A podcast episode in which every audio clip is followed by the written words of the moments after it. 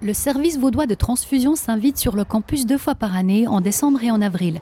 Le don du sang à l'UNIL, ce sont cinq infirmières, mais aussi des samaritains et une quinzaine de personnes de la protection civile.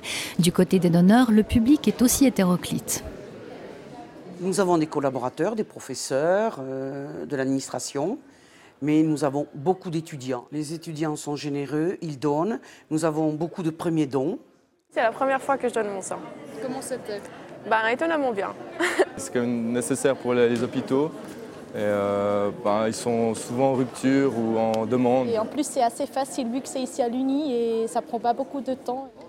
Le don du sang en lui-même dure 12 minutes au maximum.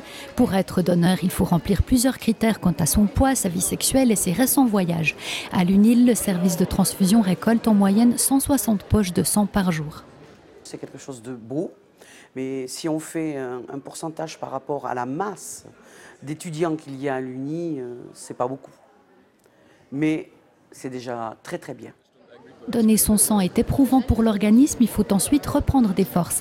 La Fédération des associations d'étudiants se charge de remettre les donneurs d'aplomb en organisant un stand de collation.